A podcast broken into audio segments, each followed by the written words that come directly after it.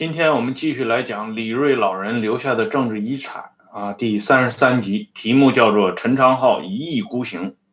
在上一期节目里边，我们提到陈昌浩与徐向前之间爆发了他们合作以来的第一次冲突啊，正面冲突。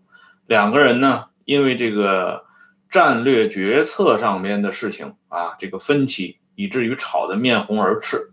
徐向前晚年的。回忆录当中呢，详细记载了这个吵架的过程，就是关于继续西进还是折回去东返，啊，这个在这个问题上的啊一些不同的意见，啊，徐向前当时的考虑呢，在上一期节目里边已经提过了。现在我们要把这个镜头聚焦到陈昌浩的身上，看一看陈昌浩为什么要执意啊继续西进，是在红九军。孙玉清所部已经打了败仗的情况下，还要去啃这个马家军的硬骨头啊！这是徐向前啊百思不得其解的地方啊！现在呢，我们作为后人啊，在梳理了诸多的历史线索啊和找到了相关的历史依据之后呢，我们来看一下陈昌浩当时他的顾虑究竟是什么？关于这一点呢，徐向前晚年的回忆录里边呢，或多或少或少啊，也提到，就是说他讲的陈昌浩这个人，他因为呢是这个军政委员会主席、政治委员啊，精神状态呢很不理想啊，因为他在红四军南下期间一度支持过张国焘的分裂主义，后来见到共产国际又不承认张国焘的那一套啊，知道了自己犯了错误，包袱沉重。不易解脱啊！陈昌浩呢，本人也曾经向徐向前流露过啊，南下的事情，共产国际肯定对四方面军另有想法。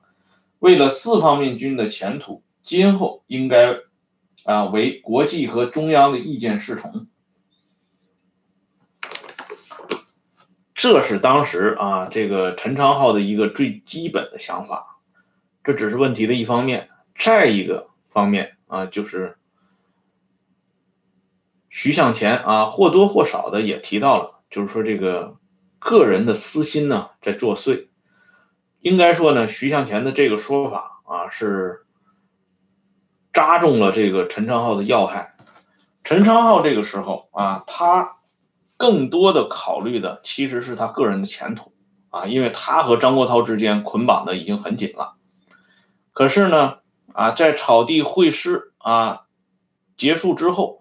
一系列的这个呃发生的这个事情上呢，陈昌浩在大部分啊这个内容里边都是支持了张国焘。不过呢，陈昌浩后来呢啊从闽州会议开始，逐渐啊把屁股坐到了中共中央以毛泽东为首的啊这些领导呃这一边。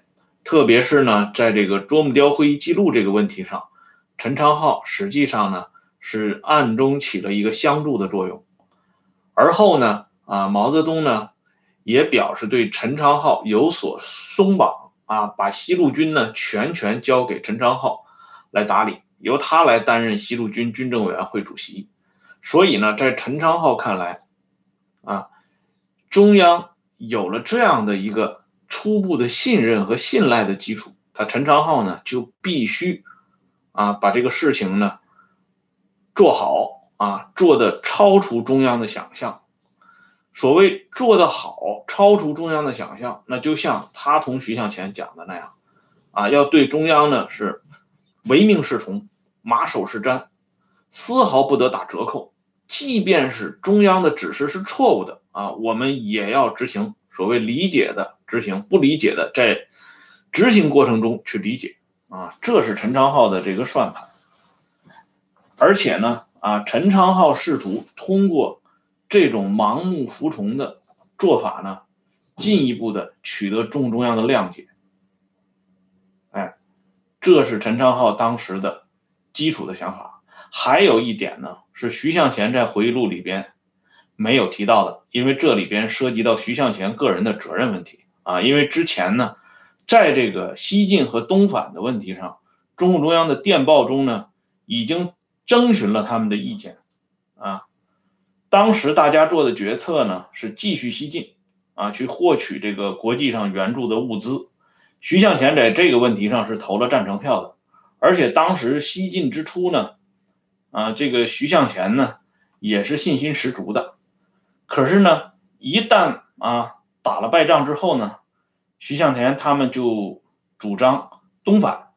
这样呢，在陈昌浩看来啊，陈昌浩认为，如果这样做的话，势必会给中央留下一个恶劣的印象，因为你红四方面军见硬就回。这不是你一贯的风格啊！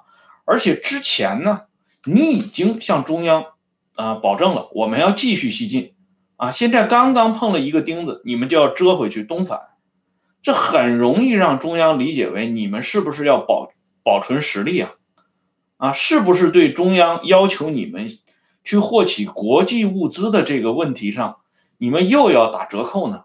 啊，联系到之前的。啊，红四方面军犯的这一系列的所谓的错误，新账老账啊，会不会一起算呢？啊，这是陈昌浩真正担心的啊。可是这种担忧呢，在徐向前的回忆录里边肯定是看不到的啊，因为徐向前的回忆录呢，肯定是要把自己摘得很干净啊，把陈昌浩的问题呢说得很突出。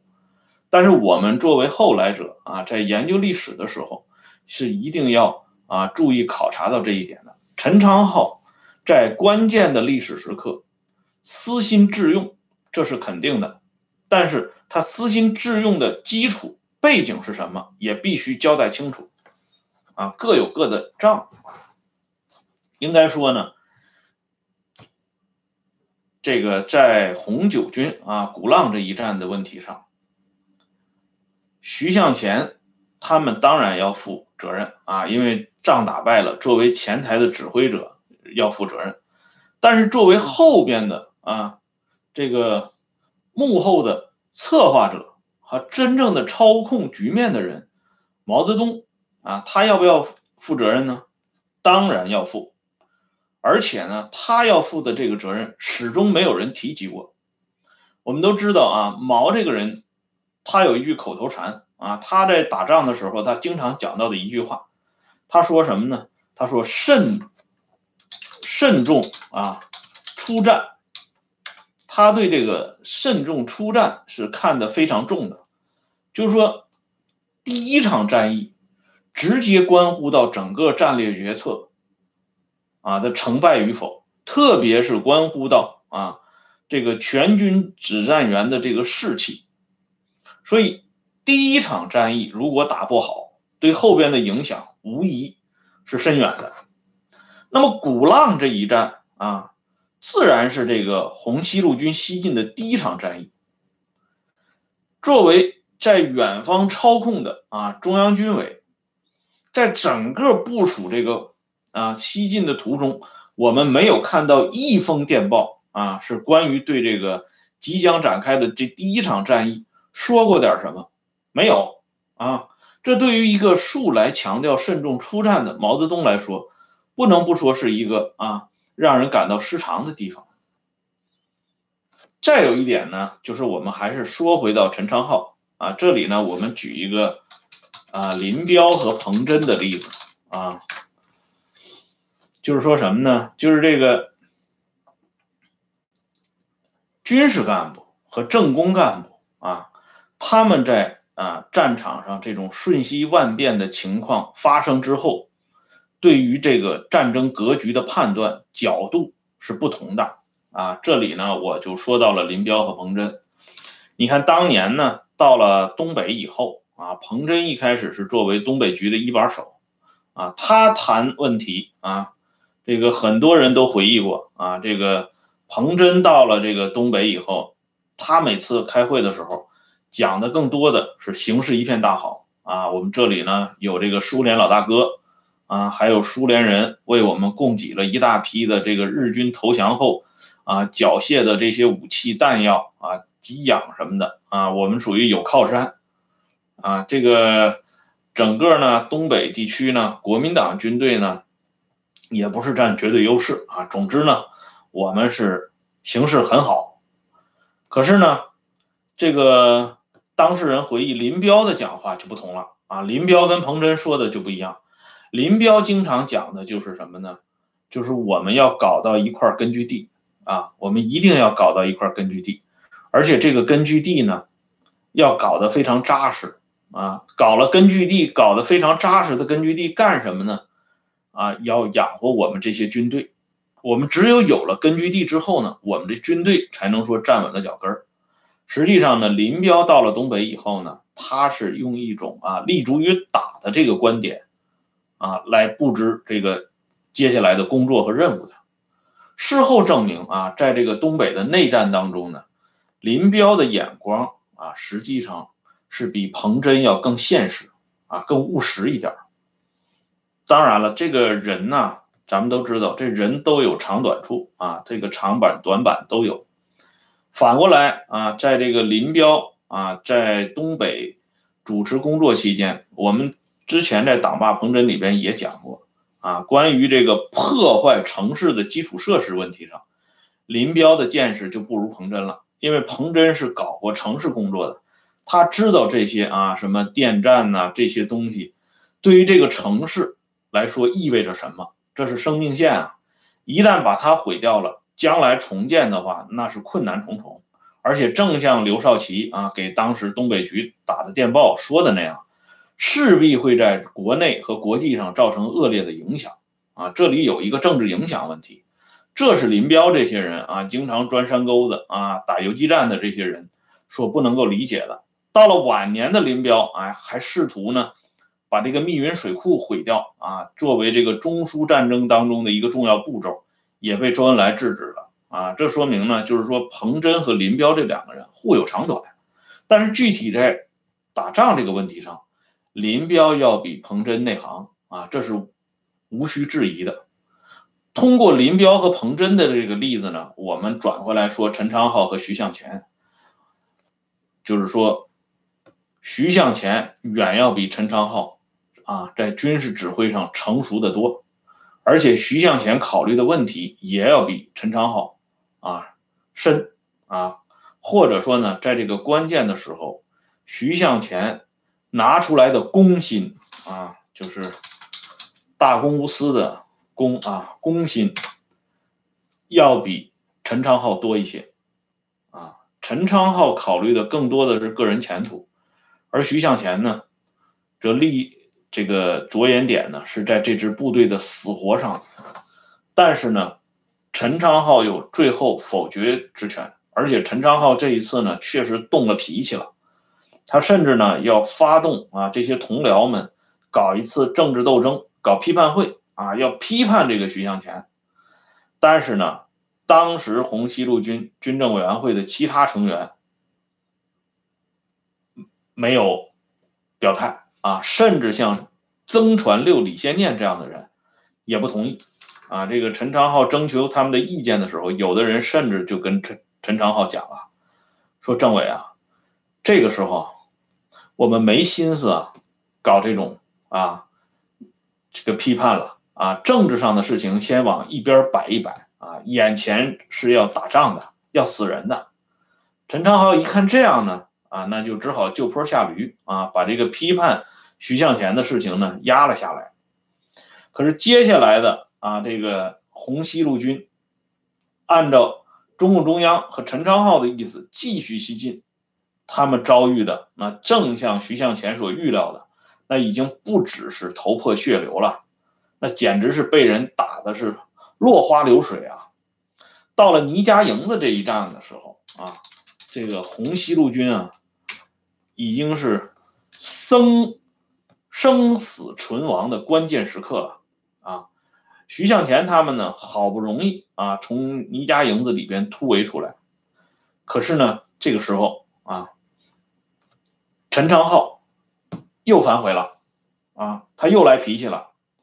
他呢，希望人已经突出来了，然后呢，他希望带着这点残余人马还要折回去啊，干什么呢？他说呢，我们要完成中央交给我们的任务啊，成立这个建立甘北革命根据地。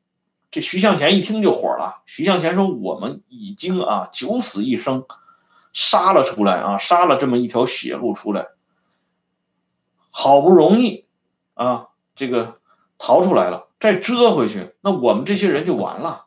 而且这个时候我们还谈什么建立这个根据地啊？我们这老本都快蚀掉了，怎么能去建立根据地呢？但是陈昌浩不同意，啊，陈昌浩呢就说，你这么搞啊是违反中央的决定的，所以呢，这个陈昌浩跟徐向前又大吵一顿啊，而且呢，这个徐向前又。又被陈昌浩扣上了啊这个右倾逃跑主义的帽子。陈昌浩呢高唱啊坚决执行中央指示，打回倪家营子啊。到了三七年二月二十二号啊，就是他们重返啊倪家营子之后四天，二十六号，中共中央来电啊，来电是两项内容，一啊。固守五十天。第二呢，中央会援助你们啊，这是当时中央的电报。陈昌浩拿到这电报以后，喜出望外啊，向这个徐向前他们呃展示说：“你看啊，之前我说咱们打回倪家营子，你们还不干啊。”说你们是右倾逃跑，你们还不服？怎么样？中央的电报啊，强有力的支持了我的意见，固守五十天啊，这是什么概念呢？对不对？必须要坚守。第二呢，中央还会派袁熙军啊来支援我们，我们呢就在这儿踏踏实实的守着，等着中央的援助。然而呢，陈昌浩啊，可以说他再一次的啊。表面上占了上风啊，自己呢说他自己是马克思主义，徐向前呢是右倾机会主义啊，可是呢，实际上他是把红西路军和他自己啊彻底的推到了坑里，而这个帮助徐向前呃或者说帮助呃这个主动将徐向前、陈昌浩推到这个坑里的。这只大手呢，啊，就长在毛泽东的身上。固守五十天啊，当时的情况，别说五十天啊，连五天都守不住啊。第二个意见啊，就是电报里第二层内容是中央组织袁熙军去救助你，根本是胡扯呀。我们为什么说它是胡扯啊？这个我们不妨把这个事情往后看一下啊。这个到了。一九三七年三月二十八号，就是当时的西路军已经彻底战败的时时候啊，共产国际执委会书记处给中共中央书记处发了一封电报。这电报的第一句话说的就是啊，请重复一遍，西路军还有多少人？陈昌浩和徐向前离开了军队，他们现在哪里？你们为援助西路军采取了什么具体措施？三月二十八号啊，这个共产国际过问这件事情，就是说什么呢？